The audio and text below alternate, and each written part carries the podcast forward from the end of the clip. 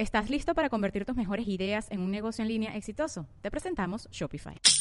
Tal vez no lo sabías, pero nuestro podcast More Than Mamis es un negocio. Y lo comenzamos, por supuesto, para desahogarnos y hablar sobre la maternidad, no para convertirnos en expertas de ventas y del e-commerce. Así que sí, necesitábamos ayuda para vender nuestro merch y poner en marcha nuestra tienda. Por eso estamos tan contentas de usar Shopify. Regístrate con tan solo un dólar por mes en shopify.com barra sonoro, todo en minúsculas. Ve a shopify.com barra sonoro para llevar tu negocio al siguiente nivel. Shopify.com barra sonoro.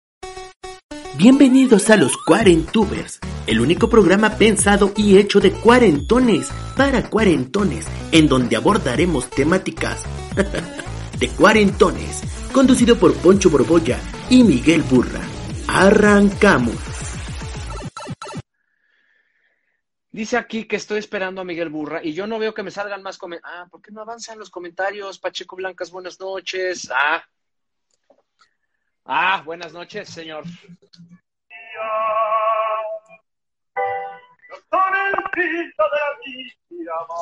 Bájale, bájale.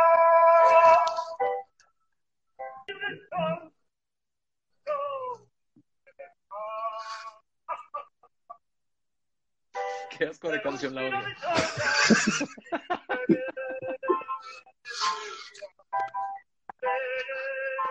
El principio, podías odiar el principio. Venecia. ¿Son los hombres G?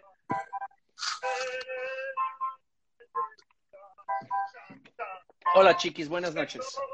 Ya, porque tarda mucho en, empe en empezar. Sí, tarda mucho. Buenas noches, Miguel Ángel Burra, ¿cómo estás? Ay, buenas noches, Carlos Alfonso Cavazos.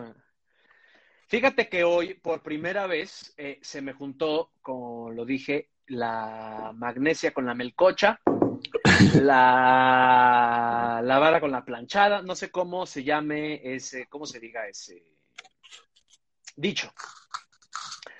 Fíjate, arranqué con muy buen público, llegamos hasta los 90 e inmediatamente y ahorita ya bajé a la mitad desde que estás tú aquí. Cuando entré yo, se fue. sí. Así a pasa. todas las personas que están viendo Me Caigo de Risa al mismo tiempo que Cuarentubers, esto es épico. Yo confieso que a mis 40 años no sabría cómo hacerlo, pero ya puse una historia de que si me mandan una foto o un video de cómo están viendo las dos cosas al mismo tiempo, mañana, en algún momento del día, recibirán una sorpresa de mi parte. Estamos con Pues- Miguel. ¿Qué nos cuentas?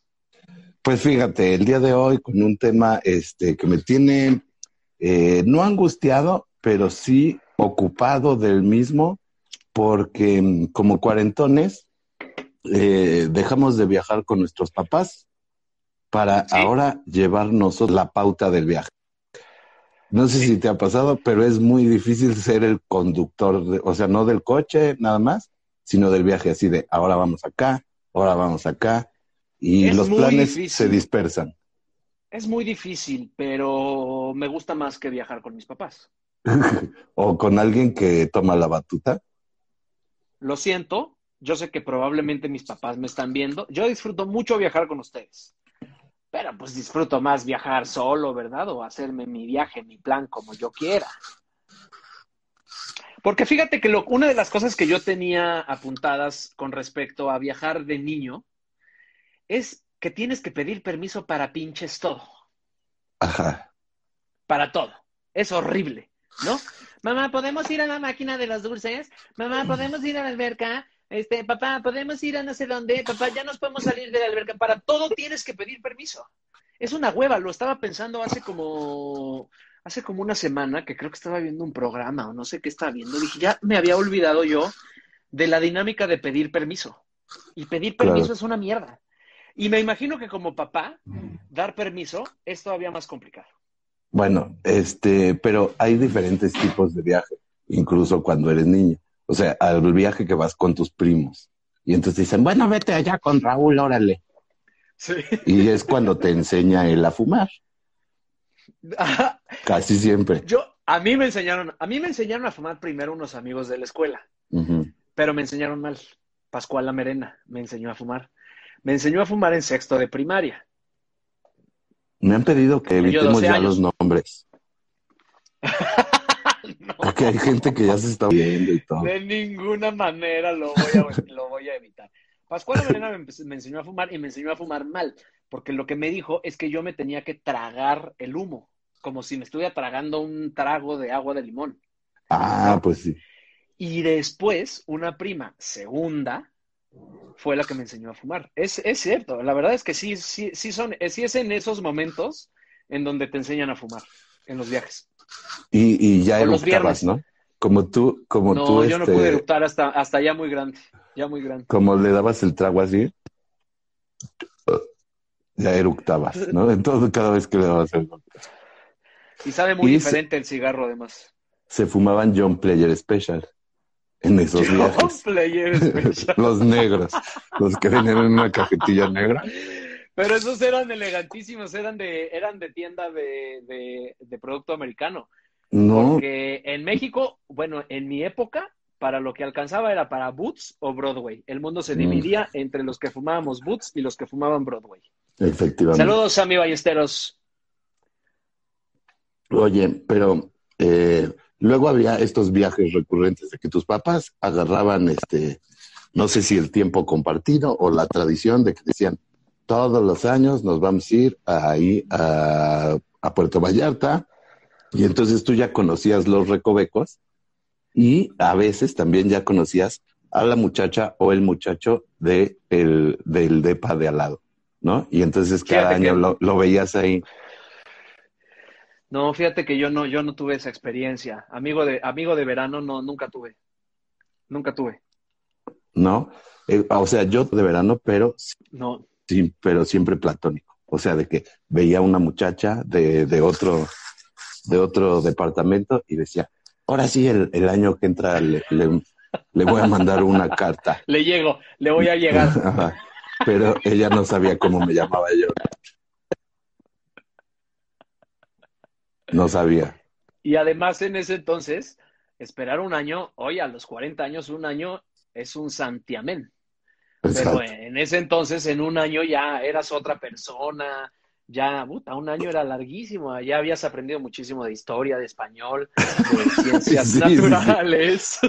Te, que- te quedaban grandes los brazos, más chico el traje de ba- baño. Ya habías dicho, Porque- me voy a poner estos shorts para la próxima vez que la vea, pero pues esos shorts Ya ya no. no te quedaban, ya no te quedaban.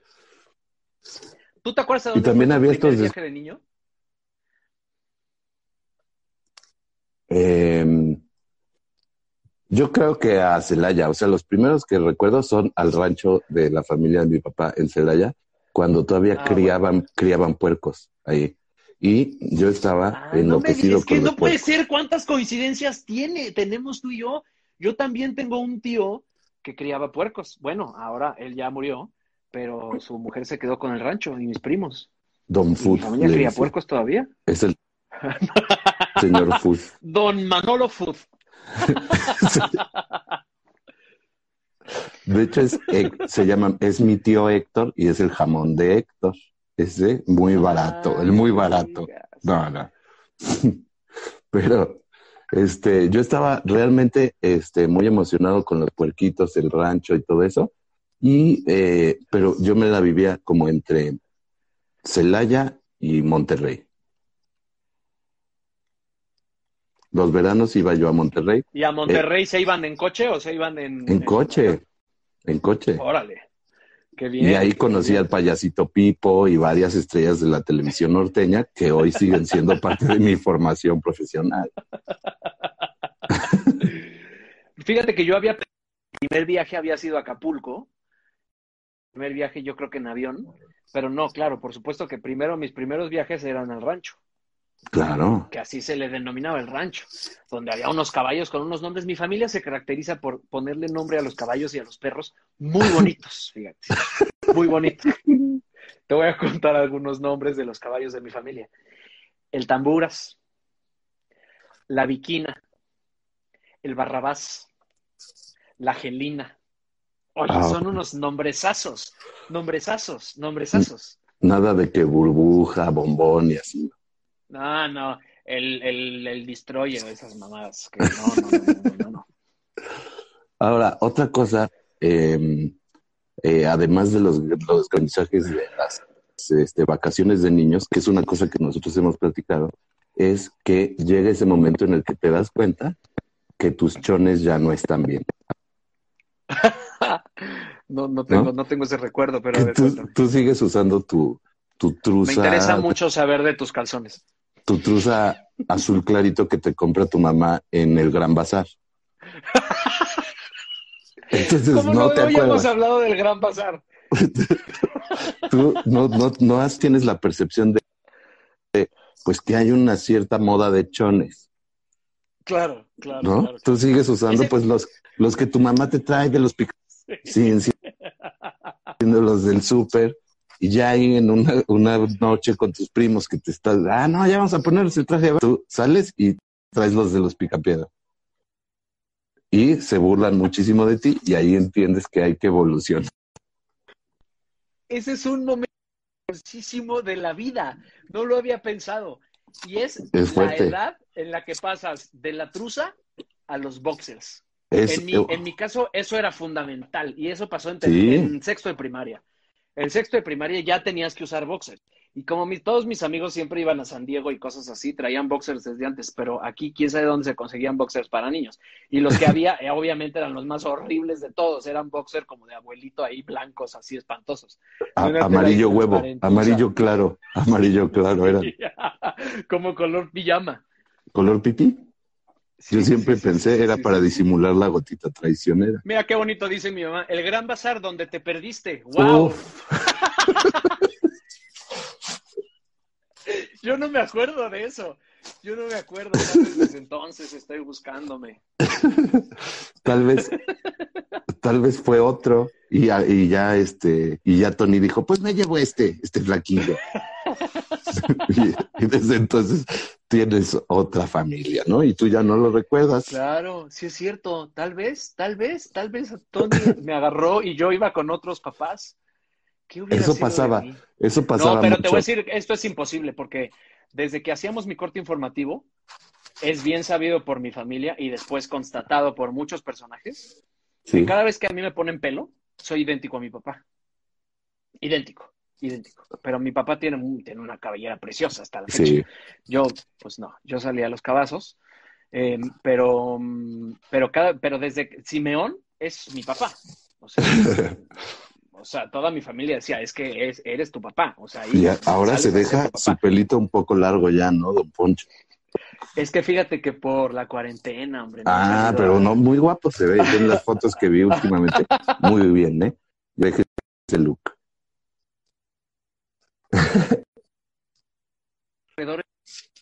¿Y la bolsa apareció? ¿O no? Fíjate me llevaron con el carrito, mira, desde entonces ya estaban raptando en los supers, cuiden a sus hijos. Ese tal vez fue mi primer viaje, ese tal vez fue pues mi sí. primer viaje.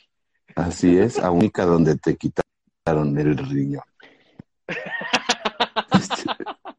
y nunca me sacaron una radiografía, tal vez. Ahí estaba yo. Uno. Pero bueno, ha sobrevivido de buena manera. La otra cosa sí, que yo no. quería mencionar, una cosa clásica, clásica de toda la vida, de los viajes con los papás, vas en la carretera, te dan ganas de hacer pipí, tu papá se molesta, dice, bueno, órale aquí, órale ya, pero se para en donde sea, ¿no? Ahí en el apartamento, te para ahí y en vez de dejarte bajarte el cielo y así, te bajan los pantalones y los chones hasta las rodillas, ¿no? Y ahí te tiene a media carretera con tus nalguitas al aire. ¿No? Y dice, órale, órale, a ver, no tenías muchas ganas y se te cisca. es un clásico. Es un clásico que además, para hacer pipí de niño, medio que sí te tienes que bajar todo, todo el tiempo, ¿no? Porque si no haces un desmadre. O sea, no se puede, no se puede. Ya la técnica del, hasta la del zipper, esa no, esa no, esa no, no, no existe. Pero hay algunos Pero papás que siguen haciendo pipí así, o sea, a mí me saca mucho de onda en los estadios o así, los papás que se bajan los pantalones hasta abajo. Es que yo no voy mucho a los estadios, ¿tú crees? Bueno, pero pues en donde sea, vas a un restaurante y de repente un señor está haciendo pipí con los pantalones más abajo de la rodilla, porque después se fajan. no, es por eso, según yo es por eso. Porque dice, pues aprovecho y ya me fajo abajo de los chones. Bien, No todo ahí a la mitad, No. Como se debe uno fajar. Porque después levantas tantito los brazos y te desfajas, horrible. Me dicen, de viaje, pelear con los hermanos para hacerse en una ventana. Para hacerse en una ventana. Para ganar, ganar, yo creo. ¿no? Debe ser para, Para, ganar una. ganarle la ventana. Bueno, Yo como soy hijo nosotros. único, Sí. y nosotros tengo- teníamos un Mustang. Teníamos un. Mustang muy bonito, Fast Vago, no sé cómo se llama esa madre que... ¿cómo se llama Ah, eso? ya sé. Que tenía unas rejitas. No, no, no. Que en vez de ser un coche así, tuk, tuk, tuk, tuk, tuk, es un coche así, Ajá. tuk, tuk. Cae. Entonces tenía un, un ventanón atrás así cabrón en el que yo me iba viendo las estrellas acostado. Ah, hombre. De hecho, yo tenía un tío que me decía el ya llegamos o algo así. Porque yo era el típico niño, como siempre vivimos en casa de la chingada. Ya va y así me decía, fíjate. Así me decía mi tío José, mi tío José Antonio. Que en paz descanse. Ah, no, no es cierto. No, mi tío José Antonio. Nada como ocho kilómetros diarios, no manches. Pero me estoy desviando del tema. ¿Sabes qué otro viaje es muy importante en la juventud, en la niñez? No sé cuándo tú tuviste tu primer viaje de generación. Yo casi no tuve, pero sí que tenía ese, pues, ese, ese planteamiento de aquellos viajes muy clásicos de, eh, de Ixtapa, ¿no? Que se volvieron muy famosos en una época. Sí, Organizados sí, sí, sí. por Jordi Rosado, créanlo ustedes o no. No mames. Él era de los primeros empresarios que hacían eso. ¿En serio? Ajá, era uno de sus primeros negocios. Que cerraban, cerraban todo Ixtapa, ¿no? Y se iban ahí los morros. Cada año. Pero eso ya es en época de, de beber y así. De Ya prepa, es en sí. edad, ¿no? No, no, no. Yo mi primer viaje de graduación lo tuve en quinto de primaria. Y fue Ah, no. Pero de Yo grabación, no, de generación. de generación, no de graduación, de generación. Que también son los viajes en donde empiezas a fumar y en donde te compras todo igual. Entonces yo me acuerdo del viaje de mi primer viaje de generación, que nos llevaron al mercado y todos nos compramos una prenda especial de nuestra época, que es la sudadera de jerga. La sudadera de jerga nos tocó a nosotros. ¿La cuál eres? ¿Cómo Es no que te no? No oí. La sudadera de jerga, la sudadera de jerga. Ah, uff. La sudadera de jerga preciosa que siempre olía a eh, sopa de verduras.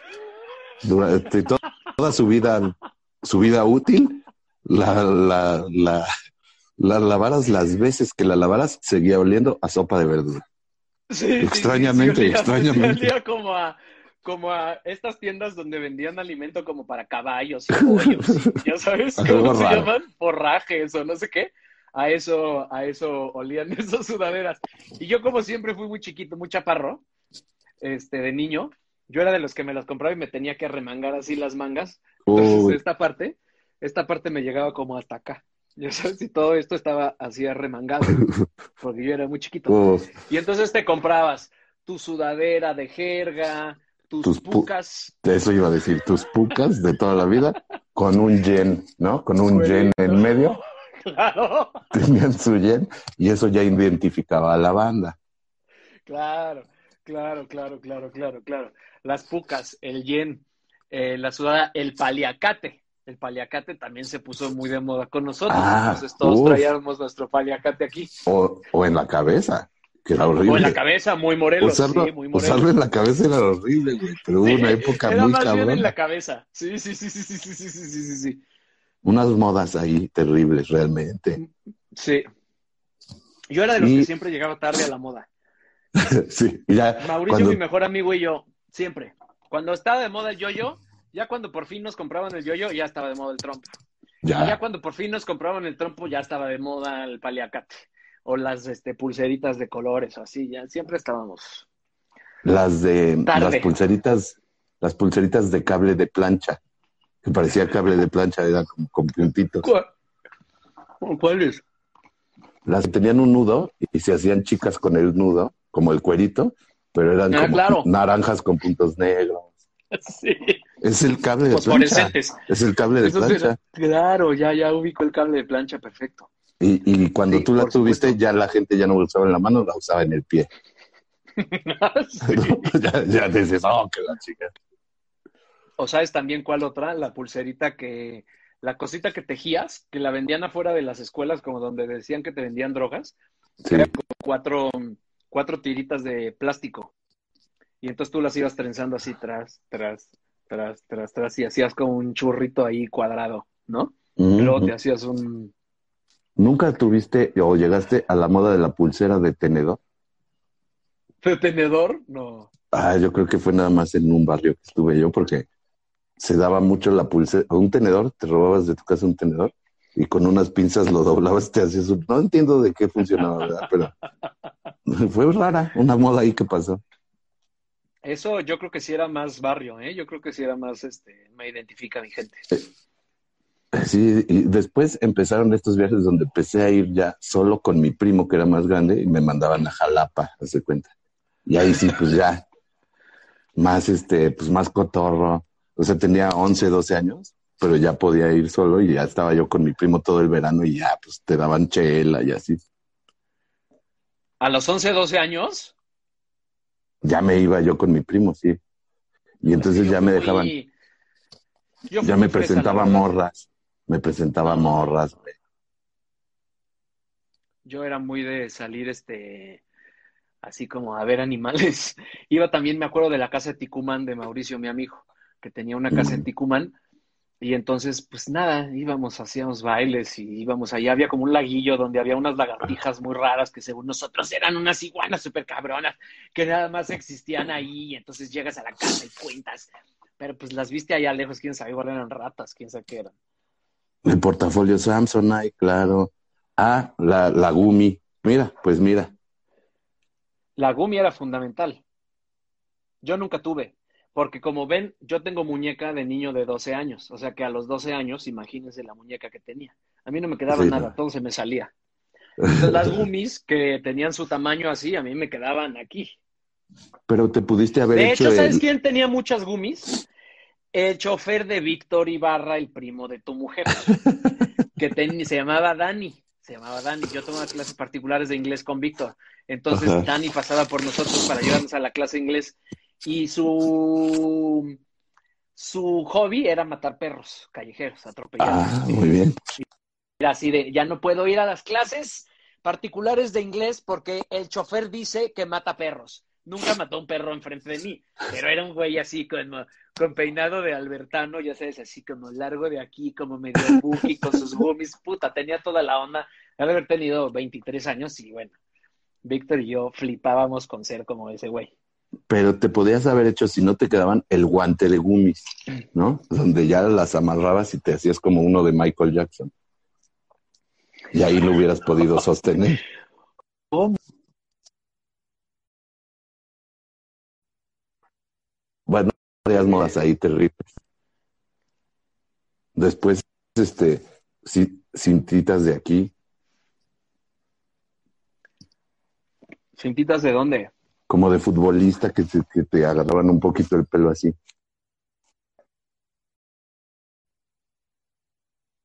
Mi primer viaje internacional fue a Houston, Texas, porque yo tenía un.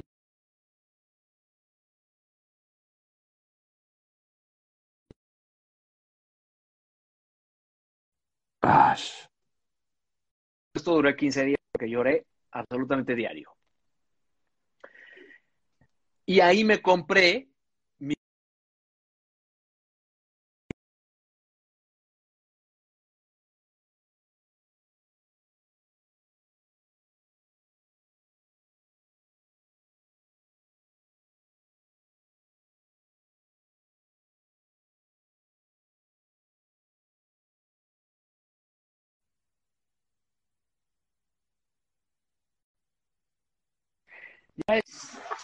otro internet, Miguel. O cómprate, fíjate que yo conecto mi, mi celular al Ethernet mientras hacemos cuarentours. Ah, yo no tengo- cables. Es que no el tengo el adaptador adaptador. es buenísimo, ya tienes una velocidad perra, cara. No, ya está aquí. Em, yo mi primer viaje internacional, o sea, yo tenía como 6, 7 años, me llevaron a Disney, pero pues prácticamente no recuerdo nada más que Peter Pan. Y cuando me dio miedo en los Piratas del Caribe. Ahí sí me dio miedo. Y que antes te compraban tu libretita de autógrafos. No te tomabas la foto ni nada. Te compraban una libretita para de que te lo firmaran los. Ajá. Los muñecos. Los ibas coleccionando. Mi mamá se va a acordar de esto mejor. Cuando me llevaron a Disney, que yo tendría 12 años, a mí siempre me llevaban con primos más grandes, porque como yo era hijo único, pues para que me entretuviera, siempre viajaba yo, invitaban a algún primo a viajar conmigo. Y Jorge, mi primo, ha de haber tenido 18 años, yo creo, o 20. Ah, en cabrón. caso que fuera conmigo. Pero nos encontramos a Mickey en el aeropuerto. Ah, Mickey, caray. Mickey. Entonces salimos mi mamá y yo corriendo para alcanzar a Mickey. Y Mickey tenía como que llegar a una parte del aeropuerto para pararse ahí y ya empezar a tomarse fotos y la chingada. Pero nosotros lo interceptamos antes. Bueno, pues no me empujó. Mickey Mouse me tiró al piso. No, no lo puedo creer. Porque lo, porque lo llegué a interceptar. Hazme el favor. No, hombre. Se lo reclamé hasta al director del Rey León cuando la hice. Dije, oye, pendejo. Tú que estás ahí en la Ustedes tienen compañía. una deuda conmigo. Eh, mi primer viaje, mira, dice, mi primer viaje fuera fue a Disney y salí con lentes y llavero de una tienda y nunca me lo cobraron. Y el robo, robo hormiga robo. también se da mucho en el viaje. Sí te lo cobraron, hija, te lo cobraron en el boleto, en, en todos lados te lo cobraron. O sea, esa gente Ahí ya viene cobrado. Ya viene Ya cobrado. viene cobrado todo lo que te robes. Ahora, una de las, este, Néstor, yo estoy en varios lados. ¿No has visto qué hago a Dios? sí. Hoy salió el dios falso, ¿no? O bueno, Hoy- se hoy hizo salió el Dios falso, se hizo por primera vez. el dios falso. Em, Pero dije, bueno, no, esa es otro- otro- otra conversación que no vamos a hablar aquí, porque ese es otro viaje. Oye, pero yo quería hablar de esto. Mucha gente sufre de un mal de viaje eh, terrible, ¿no? Y que quiero yo plantear como un, como un postulado filosófico que es no hacen popó en los viajes. Me parece terrible. eh, a la gente le da pena hablar de eso. Y, eh, mi, y mi propuesta, y mi propuesta es la siguiente. Normalicemos la popó, compañeros. La popó es una, Popó viajera. es un no, de toda, toda en general, pero la viajera más importante aún, porque ya llega un punto del viaje que si duras más de tres días, pues ya te empiezas a sentir mal, ya te enojas, ya estás de malas, traes los pies hinchados y ya no puedes continuar con tu diversión. Perdóname, pero voy a, pero, pero voy a rebatirte ese tema. Yo Sí. he pasado 10 días sin ir al baño y me siento perfecto.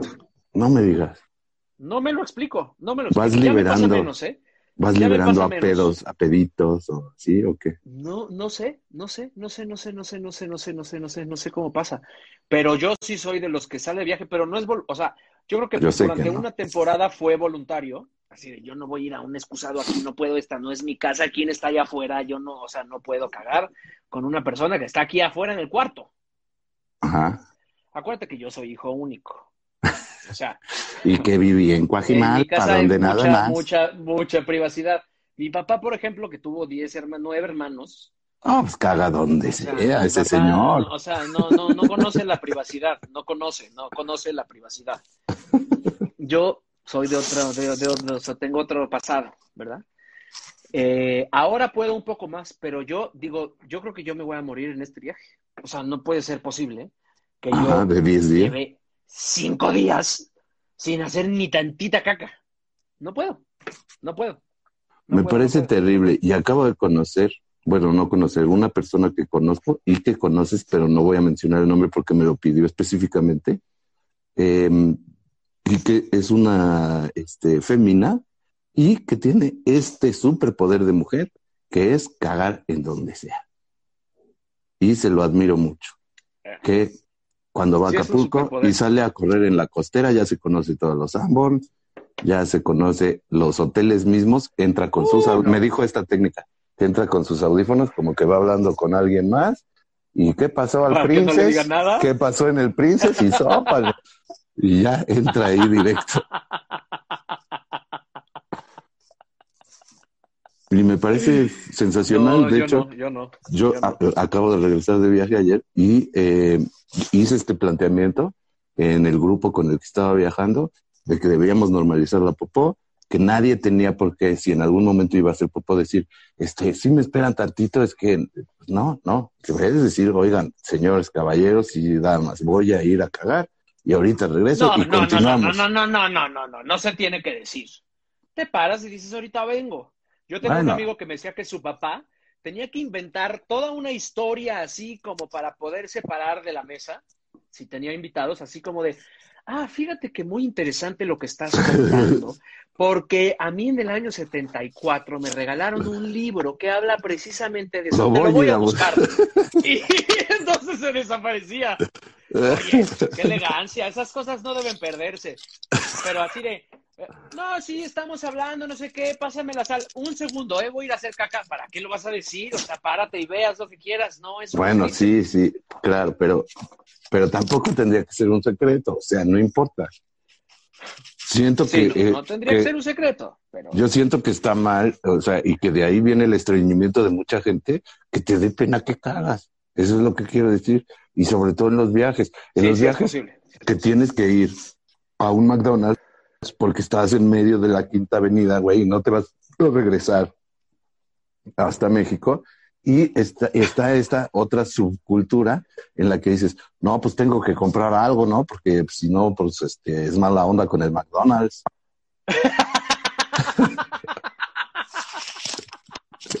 Entonces yo ya tenía una técnica con, con mi mamá que le decía, mira, voy, voy a entrar aquí al McDonald's, tú fórmate como que estás pensando qué vamos a pedir. Entonces voy yo a cagar. Vas dejando pasar gente. Y ya cuando regrese tú me dices, no, ¿qué, qué, qué se te antoja? No, mejor nada y nos vamos.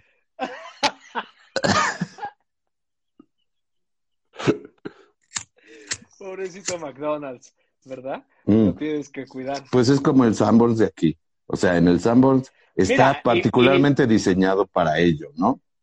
Claro, sí, claro. Hay más espacio en los baños de Sanborns que en la sección de tabacos o en la sección de revistas. O sea, ya saben que son el excusado de México. Exacto, pero pusieron al señor de las propinas, que dijeron, bueno, no, que alguien gane, ¿no? Bueno. De estas cacas que alguien gane. Peor, peor que tener que ir a un McDonald's o a un Sanborns en un viaje es si estás en un viaje como en Chacagua, por ejemplo. Ah, bueno. Ah, porque esos viajes también son importantísimos. O sea, ay, vamos a acampar, muy bonita la playa. Yo he acampado una puta vez contra mi voluntad. Fue la peor experiencia de mi vida. Y nunca más voy a acampar en mi vida. No, lo odio. Pero otras veces que he ido como a Chacagua o a esas playas que rentas una cabañita, pero pues el baño tiene una cortina ahí de tela que le pusieron y está fuera de tu cabaña y pues toda la gente que ahí, todos los que pasan te están oyendo. No, no, imposible. Entonces dices, bueno, bueno, ya hay quien opta, yo no, nunca he podido tampoco, pero mejor se va al mar. Uy, no, pero cagar en el mar, yo lo he hecho, yo sí lo he hecho, pero tiene sus complicaciones, güey.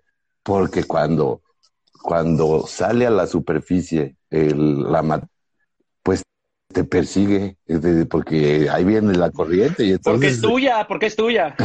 no me dejes, papá. Y entonces tú tienes que huir. Tienes que huir y rechazar, rechazar. Es terrible. Ya eres independiente, tú eres solo. Tienes tus propias alas de popó. Vive. Pero Te di todo para triunfar. Ahora- En su momento. en esto, en este, en este discurso, los norteamericanos están mucho más adelantados que nosotros. El popodrilamente. Eso es lo que pasa, el popodrilo. Que te empieza a perseguir y dices, ah, me va a morder, me va a morder. Pero empiezas, digo, eh, los estadounidenses tienen eh, en esta industria eh, ya cosas muy particulares. Tú que conoces, Houston y toda la parte de Texas, en las carreteras, tienen unos lugares, pero súper diseñados para cagar a gusto, que son los Bokis. Que el Bokis el es una tienda enorme, o sea, del tamaño de un Walmart, que venden pura mamada. O sea, venden en cosas como para rednecks, así como para acampar, güey. Pistolas, de seguro venden también pistolas, güey. Claro, claro, claro. Bu- eh, breakfast burritos. Y la otra mitad del espacio que ocupa la tienda son baños perfectos. Baños sin, sin la ventanita de abajo para que se te El vean los pies. perfecto público no existe.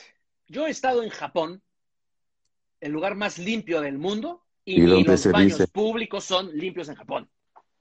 Mm, Pues los del Bokis están muy bien, ¿eh? Déjame decirte. Y tanto que ahí sí dices, ahí sí dices, ahora sí compro algo. Porque no te obligan previamente, sino que ya después que dices, qué chica que me eché chingón. Vale la pena, voy a comprar un imán del Bokis para mi refri para recordar este hermoso momento. Tienen unos pinches estacionamientos gigantes, güey. Este, no, chingón, güey. De esas puertas que no se ve por abajo tus pies, güey, que es otra de las cosas fundamentales. No se te apaga la Y luz. eso me da mucha cosa, por ejemplo. No me gusta que vean que está ocupado el baño. A mí me gustan los baños completos. No me gusta que es, es así como de, ay, ay, ay, un güey cagando. Digo, nadie dice eso, pero yo siento que sí lo dicen. Ahora, y otra cosa que sucede mucho, que también quiero este mismo discurso. Tú estás, o sea, y- A ver, voy a mandar un saludo al primo Memo de Omar Gallos. Porque por lo oye, visto, a Omar Gallos le importa mucho la aprobación de su primo Memo. O su Memo. primo Memo no tiene, no tiene, no, no, no, no, no, no puede. cagar. Memo, te mandamos un saludo. Te mandamos un saludo. Y a ti también, Omar Gallos. Vamos a continuar. Muchas gracias. Fíjate esto, esto es, es- me parece una regla de etiqueta, todo en los baños públicos de carretera o así. Si tú entras a un baño y digamos hay tres o cuatro compartimientos separados y ves que en uno hay gente, no te vas a poner en el de al lado, es una regla de etiqueta, no, No, claro, obviamente. deberías de hacerlo. Siempre vas a dejar un espacio, un Pero- espacio, igual en los migitorios. Hay gente que lo hace. Hay gente, o sea, en los aeropuertos, que hay mucho cagón de aeropuerto. En los aeropuertos. Se te pone uno al lado. Y entonces, te- ahora, siguiente regla de etiqueta. Tú ya cagas con los ruidos que hagas o no hagas, este, pero si haces ruido es peor. Pero entonces ya cagas y dices, me voy a esperar a que se salga el de allá para no vernos la cara y reconocer la caca. Sí. Porque ya ponerle cara, ponerle cara a la caca que escuchaste es terrible. La caca tiene que ser anónima. Pero Una entonces que diga. sucede esto, sucede esto. Tú estás esperando, el otro está esperando. Y entonces luego nadie sale y dices, bueno, voy a salir yo. Ya que está saliendo, Y pero tras, y te lo topas de frente, así y dices, ay, esta es la caca que oí, chinga tu madre. Este es el don pedón. Y ya los dos se No, lavan, Yo no puedo. se lavan las manos así incómodamente ya. Oh, qué, qué- qué bárbaro. ¿Cómo descansa? Ya nada más como para romper el hielo, cómo descansa uno, ¿no? Nunca me ha pasado, es imposible que me pase. O sea, ya, o sea, hacer popó en un lugar público me parece así, de verdad me tengo que estar sintiendo muy mal. Pero si entro al baño y hay alguien, o sea, yo me tengo que sentar junto a alguien, me Ya no sale. Me pierdo el viaje, lo que sea, lo que sea necesario. O sea, no me voy a sentar a hacer caca. No me voy a sentar. Ahora, ah, fíjate, No puedo. hay más. Aquí ya hay este, algunas anécdotas. ¿Por qué los hombres no pueden hacer pipí en el migitorio de al lado? Ah, bueno, pues ya, ya dijimos. Ya dijimos. Es, este, Es una regla de etiqueta. Exacto. Después dice aquí, antes cuando viajabas en autobuses no había baños ni aire acondicionado y cuando empezaron los autobuses de lujo, hasta Edecán tenían, sí, lo recuerdo. La El baño ahí, público del, ese- del camión es lo peor que hay en el mundo. ese sí es el peor, ese sí es el El peor. peor. O sea, es chiquito, se tambalea. Si te tocó asiento cerca del baño, ya O sea, como que va, va avanzando por filas el olor a caca, depende a dónde vas. Si vas a Tepoztlán está bien, pero si vas a Saltillo, puta, ya, aunque vayas en la primera fila, ya va a oler a caca el camión todo el camino. No, no, no, no, no. Es terrible. No, no, no, Ah. Y de ahí, este, otra reflexión que quería yo hacer. Antes yo podía, o sea, eh, hacía viajes de 14, de 15 horas, güey, en coche. Ahora, güey, me dicen, oye, un show aquí a 5 horas, güey, pero este, te vienes en tu coche, te pagamos todo. La chingas a tu madre, güey. Yo no voy a viajar 5 horas sentado ahí, güey, horrible, güey, para llegar a un pinche show en casa de la Fíjate No, que no. mm, yo te tampoco viajes largos, no puedo, no puedo. Porque vamos a hablar ahora de viajar a los 40. Ya, es que todo cambia. Miren, díganme lo que quieran. Yo para empezar, la cama king size, si no, no hay manera. No existe posibilidad. La cama es fundamental y tiene que ser king size. Punto. Dos. Em, ¿Qué estabas diciendo ahorita? Ah, sí, ya. O sea, un viaje de más de tres horas. O sea, ya ir a Acapulco en coche ya me cuesta trabajo, la verdad. O sea, yo ya me tengo acostumbrado el de Acapulco, ya los, me lo sé, ¿no? Pero No me gusta, es que a mí no me gusta manejar. No me gusta manejar, me choca y en carretera menos. Ah, No, pues a, mí al revés. Yo sí, yo en carretera hago lo siguiente. Que, que alguien maneje de aquí hasta la caseta, ahí agarro yo el coche y en Chilpancingo te toca el último cacho. No, no puedo. No puedo Y yo a mí me gusta mucho viajar en camión, fíjate. Yo prefiero viajar en camión que viajar en avión. Es mucho más cómodo el camión. Aunque Yo- huele a caca. Yo en Europa Pero una vez hice un viaje de 24, 20 de Madrid a Londres, que se subió al, al, al barco, pero entonces ya en el barco te puedes bajar, güey, y luego te vuelves a subir y ya vuelve a arrancar, güey. Eso sí ya era la locura. Fíjate que mm, una de las cosas nefastas de los aviones de hoy en día es la posición del asiento. A mí, o sea, el asiento es así, así, sí. así vas. No, o sea, te dice, ya pueden reclinar su asiento y tu asiento hace esto. No sean cabrones. O sea, no mamen, voy a España. O sea, no puedo ir nueve horas sentado así con un asiento que es como una hoja de, así como una rebanada de jamón, toda delgadita, insufrible, güey. El camión, ota, te sale la cosa de abajo, te estiras, es un reposet, este, te, güey, es comodísimo. Yo en el que me regresé ahora del- en el que me regresé, el que me regresé del Centro Fox, o sea, creo que tiene 20 lugares nada más, y no manches, ese sí está, pero de galardón a los grandes. O sea, tienes tu, tu cubículo así y casi casi le cierras una cortinita, güey. No, ahí Elvis Crespo, Elvis Crespo hubiera sido libre.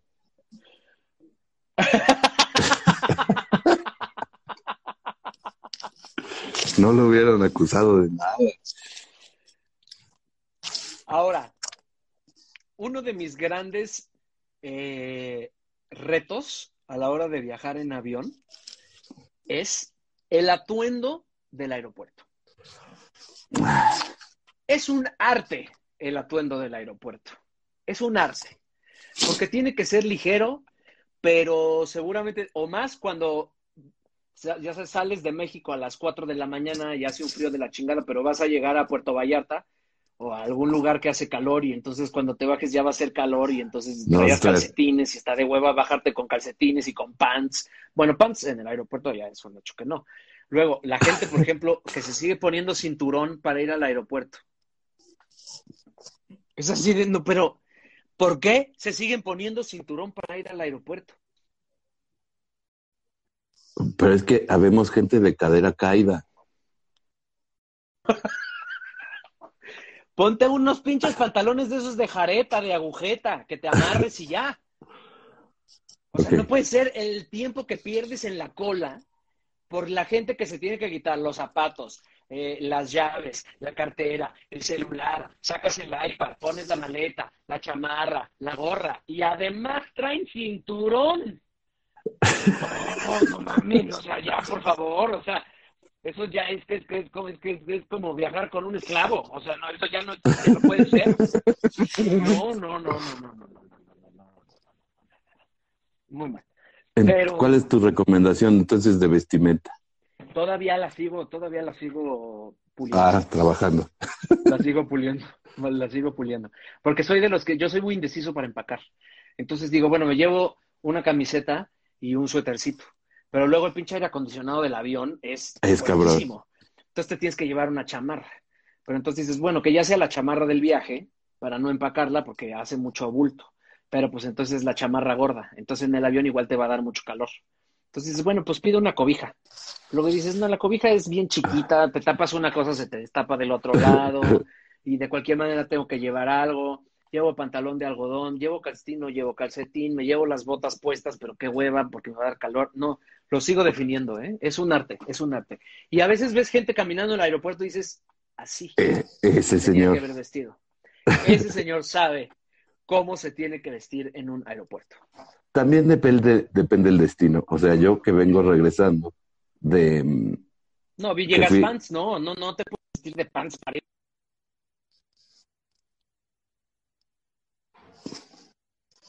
Perdón, perdón, o sea, mm, o sea, yo siento que, mm, sobre todo yo creo que sabes qué pasa, se inflama.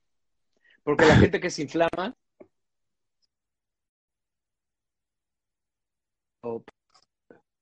sí, pero es que luego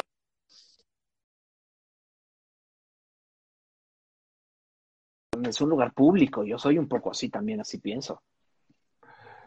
Eh, lo que digo es, la, la vestimenta también se define por el lugar al que vas. O sea, ahora en el Valle de Guadalupe, pues todas las mujeres se visten como Han Solo y los hombres como si vienen Claro. saliendo de la Plaza de Toros. Entonces, puro sombrerudo y la chingada, pero el sombrero es otro implemento que cuesta mucho. Porque no te Te puedes lo tienes que llevar puesto y no te puedes recargar. ¿Cómo lo guardas? Entonces yo uso el sombrero que se, Deberían, el deberían sombrero rentar que se aplasta. el sombrero que se aplasta. Es como las tijeritas como que se doblan, que siempre se, siempre se mencionan. El mejor Claro. invento de la historia, la tijerita que se dobla. ¿Se corta mi audio? Alguien me está diciendo que se corta mi Fue audio. un, fue ¿Sí se por un momento, fue por un momento. Ah, no mames, ha de haber sido el mejor momento. Ahora, quiero Este- recomendar ese viaje. Este viaje del que acabo de ir es realmente una belleza de esas cosas que no te esperas que estén ahí en un lugar eh, fuera de tus este, imaginaciones. Está muy cabrón. O sea, ir al vino, Ensenada, puta, los restaurantes que hay en el valle, es una locura. locura. locura. Es una joya. Pasar por Ro- Rosarito es increíble, güey, así que no dices, ¿qué tranza aquí? Está loco, luego pasas por los estudios donde hicieron el, el Titanic, ¿A qué, a qué mm, restaurantes fuiste? al Deckmans, a la finca Anso, no sé qué, Antosano. Antosan, a esa. Ujú. Este, hay uno nuevo que se llama, que ya se volvió antro en la noche y me dio miedo porque ya había mucha gente y entonces fui. Me fui porque, o sea, güey, ya mil güeyes. O sea, ya todos cantando, ña, ña, ña, ña, decir nada. Ya dije, no, Ay, no. no, aquí ya hay mucha gotícula, me puse mi tapabocas y me fui. Ah, claro. Estaba ya muy ballenas. Yo fui a ver ballenas a Ensenada, pero el día que teníamos reservado para ir a ver ballenas, amaneció bien nublado, ¿tú crees? Y se nos canceló el viaje. Pero me Eh, dicen, me estaban diciendo que hay un lugar específico donde las ballenas, está lloviendo, van a desovar, que es donde hay una, ¿Cómo van a desovar las ballenas? si digo, desovar a, a tener a parir, pues, a parir. Ah, este, que es un lugar donde el agua es más salada. Y nos dieron un dato muy interesante que yo no conocía, que es las ballenas bebés no saben nadar, o sea, bueno, no saben flotar. Entonces van a parir ahí, donde es más salado, y la sal la saca para poder respirar en lo que aprenden a hacer el poto. Ah, verga. Eso me dijo. Y, y al parecer en Baja California, que es larguísimo, o sea, norte y sur, pues es lo mismo que ir de aquí a Chihuahua o a Monterrey, ¿no? Sí, Deben sí, ser es ca- larguísimo. 12, 14 horas de Los Cabos a Tijuana, un, un pedo así. Y hay un chingo de cosas bien locas, güey. O sea, también hay uno de los lugares más altos de México donde las estrellas se ven más cerca y alcanzas a ver la Vía Láctea. donde hay un observatorio muy cabrón, pero de que a simple vista, dicen, volteas y ves como el salpicón ahí de la, de la Vía Láctea. Ah, qué bonito. Unos pendientes que se ¿Pero queda eso es al ¿no? norte? O sea, por, ¿está por Ensenada y por el Valle o está más abajo? Está como a cinco horas de ahí, creo que más Ah, no. Hacia abajo debe ser, porque para arriba pues ya no hay, ¿verdad? Ya topa uno ahí con pared y ya. ¿Con Pues, San Diego? Ah, literalmente topa uno ¿Qué con pared. de vida se tiene con San Diego? ¿Qué Uno topa con pared, literalmente. Sí, Ensenada ha sido uno de mis viajes favoritos, fíjate. La Sí. verdad es que se come muy cabrón y se, se la pasa uno muy, muy, muy bien. Exactamente. ¿No Ahí fuiste es- a Cuatro Cuatros? No, güey, y fíjate que creo que sí me habían dicho que sí lo tenían. No sé por qué no fuimos. Increíble. Cuatro Cuatros, increíble. Pero ya lugares muy mamados también. O sea, o sea, el Deckmans ya es una cosa así de que tienen una puerta, güey, y tienes que dar un número, güey, acá bien loco y te hace la reservación American Express Black y no sé qué, ¿no? Que es muy difícil ya. Cosas locas. Sofía, bienvenida a Cuarentubers, Sí. ¿cuántos años tienen? Dice. el programa de la, de la gente que tiene 40 años. Es el programa de la disfunción, el programa del enojo social. ¿Sabes a mí qué, qué cosa me hace mucha, mucha, mucha, mucha, mucha ilusión? Bueno, a mí siempre me ha hecho mucha ilusión subirme al avión. O sea, es de las cosas que más, o sea, el, el- el despegue, así el arranque, cuando, cuando ya sabes que el avión como que va así, como que va a agarrar pista. Y ya que está formado, Y agarra y se arranca y te, está- y te agarra, te haces así contra el... Puta, me parece de las sensaciones más increíbles de la vida. Me fascina, me fascina, me fascina, me fascina. Pero otra cosa que me hace mucha ilusión es la comida de avión. Ah, Mucha ilusión, mucha ilusión.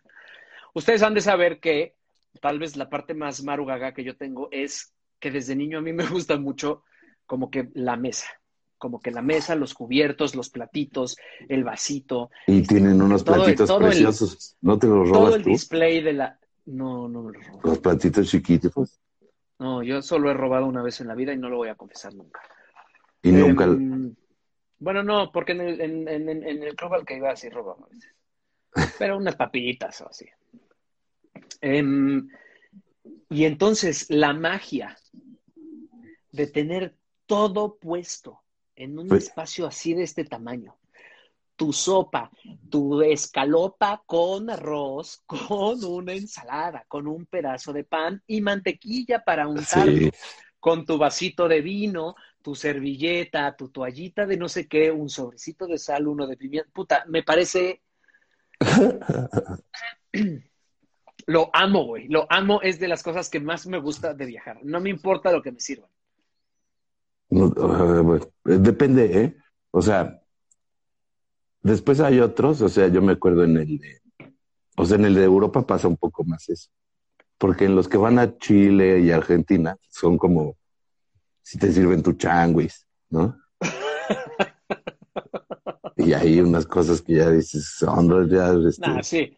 Ya dan de comer en los vuelos muy largos. Ahora pura botanita. Te dan una No. pinche bolsa de papitas. te la cobran. Se hace nada más para el avión. O sea, No, ya- si ya de las por sí La cobran. pinche bolsa de papitas es una mamada de que trae tres doritos. Bueno, pues aquí trae uno y medio.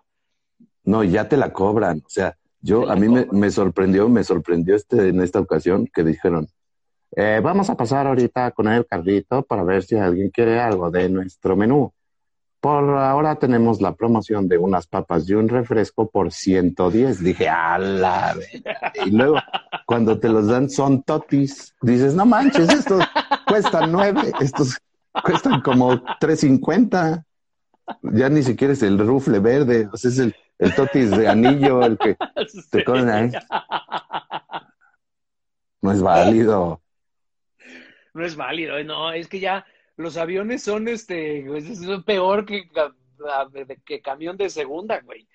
O sea, Sí, te tratan como- pésimo. O llegas y es así de, no, está sobrevendido, señorita, pero compré el vuelo hace dos meses. O sea, ¿por qué? ¿Cómo? No puede ser que no me voy a subir. "Mm, sí, bueno, es el sistema. Sí, A la chingada ya. Así me iba a ir de vacaciones un fin de semana, ya me tengo que ir mañana para regresarme pasado. Hay ot- otra cosa que, que ha sido pro- eh, propiciada por esto, que es la gente en el aeropuerto le encanta formarse al principio. ¿Qué pasen todos los, de los del área 2? Y se ponen a correr, güey, hacen una pinche fila, güey. Yo te voy a decir qué hago yo en ese momento. Me quedo sentado. Le hago. Pues chinguense, pues chinguense yo también soy de, a mí, a mí también me caga ser de los primeros que se forma o de los primeros que se para. ¿Ya sabes?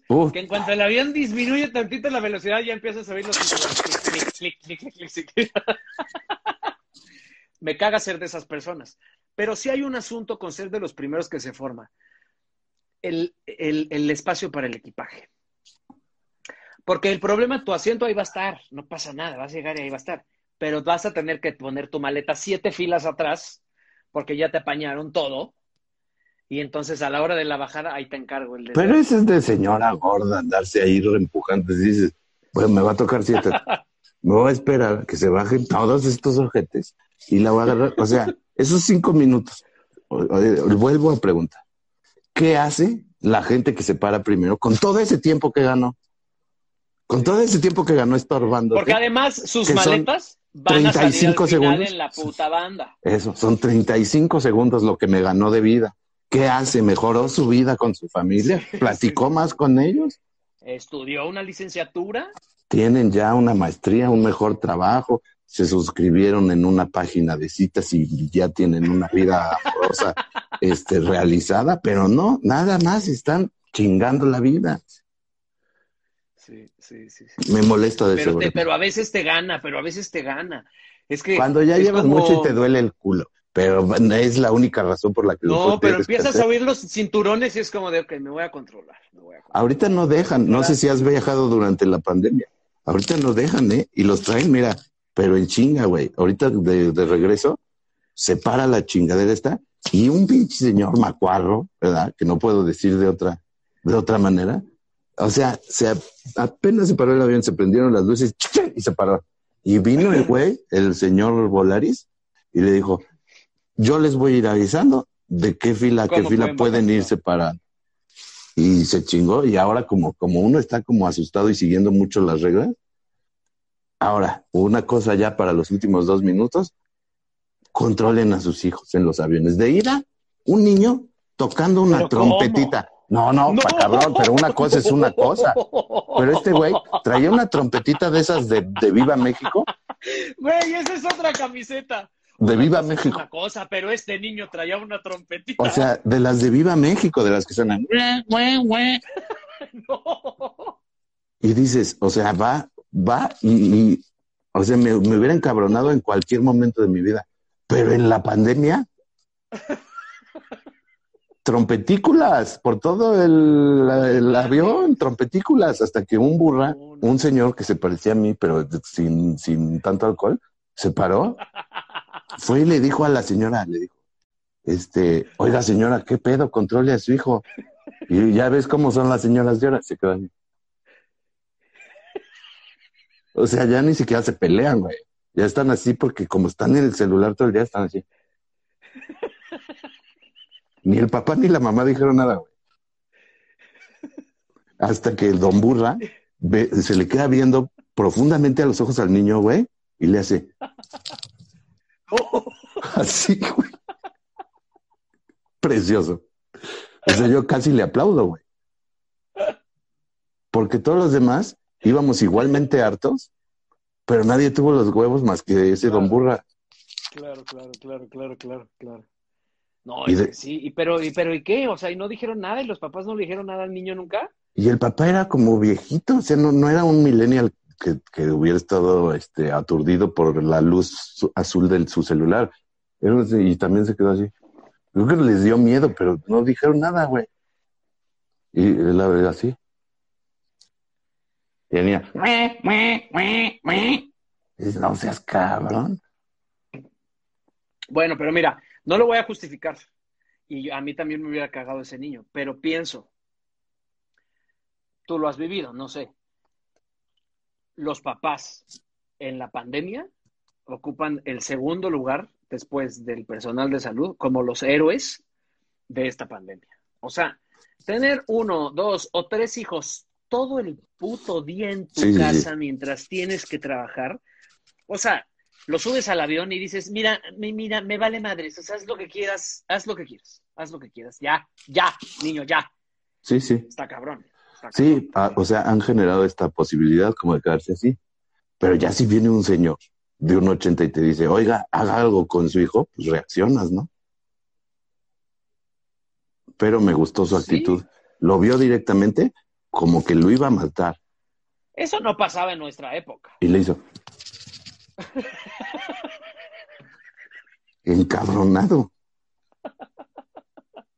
Fíjate, aquí nos dicen, unos niños en un viaje a Monterrey, en vez de decirle que aterrice el avión, mamá, que aterrice el avión, le comenzaron a gritar que se caiga el avión. Y todos aniquilamos con la mirada a los niños. Pero ¿sabes qué tienes que hacer, Mousy Flink? Párate y dile. Eso es de, de- de un luchador social, ¿no? Nada más. Nada más con la, con no la mirada recogiendo perros. con la mirada, güey, que la chingada. Ve y busca el bien del bienestar de la sociedad sentada en el avión.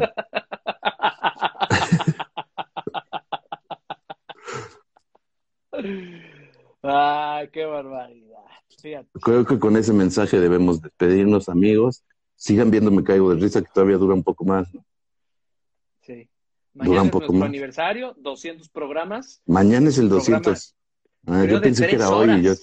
No, no, no. Oye, ya están como hoy. Oigan, ya, venga la alegría, por favor. No, está muy bonito el programa. No, ya- Mañana va todo el elenco de todas las temporadas. Muy bonito, muy bonito. No, no, no. Fíjate que otro destino de viaje de infancia que nada más me gustaría, no tengo nada que decir al respecto, pero creo que es muy importante, es la marquesa. Nada Ajá. más con eso me voy a despedir. Ese sentimiento de frío, de conejo, de fogata. Pero, pero médula y pero de quemadura pista en la de- cara. O sea, es frío con quemadura en la cara. Sí, sí, Tienes sí, los dos mundos, ¿no? En uno. Los dos mundos. Los Qué dos, bien, Los dos qué mundos. Eh, la pista de motos, yo tenía mi moto, que me llevaban ahí a andar en la pista. Muy bonito, muy bonito. Mira, yo soy mamá de cuatro, además de ser trabajadora de la salud, y yo sí le doy sus nalgadas a mis hijos. Ah. No, pues es que ¿qué otra te queda? O sea, No, pues es que llegas O sea- a sacar, llegas a sacar la furia del hospital, no tampoco te pases, o sea, no te desquites con ellos, nada más es educarlos.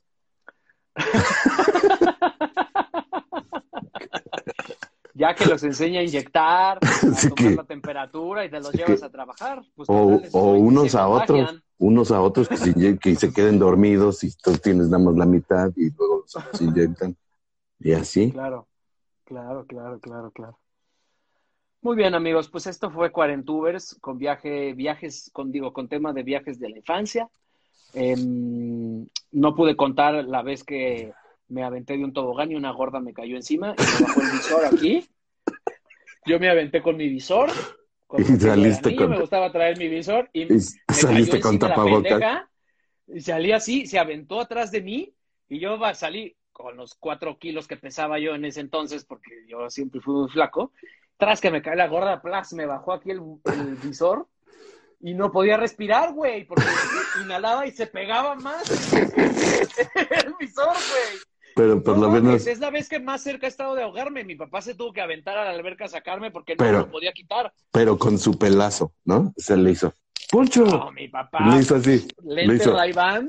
le hizo, ¡Poncho! ¡Cras! No, ese, güey. Con dos dedos, porque yo pesaba muy poquito. Y la quién sabe gorda, quién sabe. Ojalá te acuerdes tú, me estés viendo en este programa y te acuerdes de que tú cuentas esa historia siempre, de que le caíste encima a un niño que te pareció súper chistoso y casi lo matas. Casi lo matas. Pero- a sus hijos en los toboganes en cualquier momento. La vida es un, es un, es un soplido, Un suspiro. Yo también tuve un viaje un que una gorda me pasó por arriba, pero estaba yo acostado en medio de un tren pollero que no voy a contar más. Vamos a guardar esas anécdotas. Esas anécdotas que ya así, pues vamos a hacer un capítulo principios de historias, ¿no? Nada más. Así, el principio.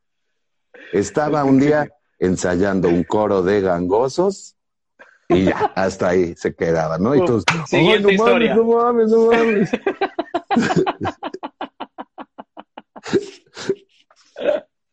Muy bien, amigo Cha.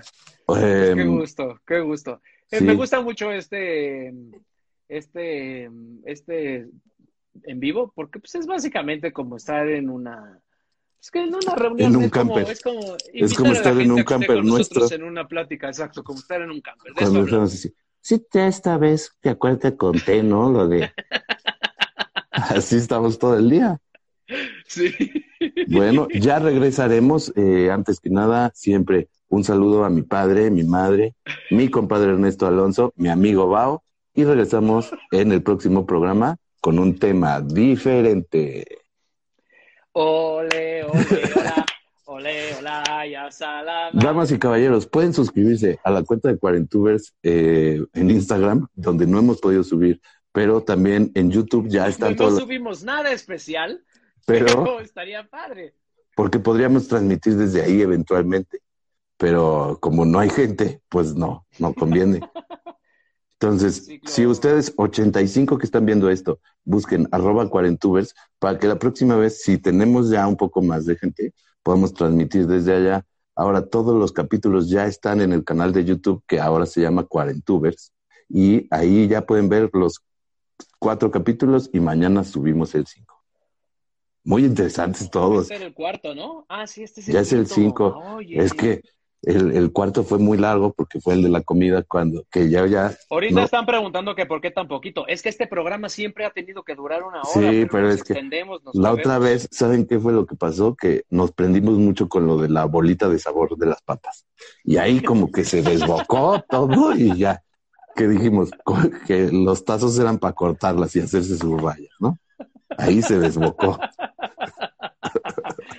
Bueno, para los que son nuevos en este programa, sigan la cuenta de Cuarentubers y ahí pueden ver los programas pasados. en YouTube y síganos en Instagram para eventualmente transmitir desde ahí, tener una comunidad propia que no tenga que estarse aquí peleando con Me Caigo de Risa, porque es horrible, porque a todos nos gusta mucho Me Caigo de Risa. Y no se pierdan mañana el, ya nos vamos a el ver el- 200. El, escenario inclinado. el 200, el capítulo 200 el día de mañana. Besos, Ross. Qué gusto verte aquí. Ya una sesentuber. Ah, sesentubers, está chido. vamos a hacer una vez un programa ya con invitados cincuentubers, sesentubers, setentubers, pero que sean de a dos y nosotros solo somos moderadores Sí, para que se cuenten historias de ¿Qué? sus épocas. Tony y la maestra Betty. Ey, no, que Cuando no sé iban a la qué. escuela. en No, ¿te Mamut. acuerdas en Avándaro, las pastillas? No, ya se va a poner cabrón. Ahí, ahí hizo una bien. fortuna Tony vendiendo pastillas que sacaba ahí del hospital, pero bueno, ya. Adiós amigos, los quiero mucho y los quiero Adiós, amigos. triunfar. Adiós, amigocha. Igualmente. Adiós. Adiós. Gracias por escuchar a los Cuarentubers, el único programa de cuarentones para cuarentones. Nos vemos la próxima emisión para seguir cotorreando. Como dice la chaviza. Hasta la próxima.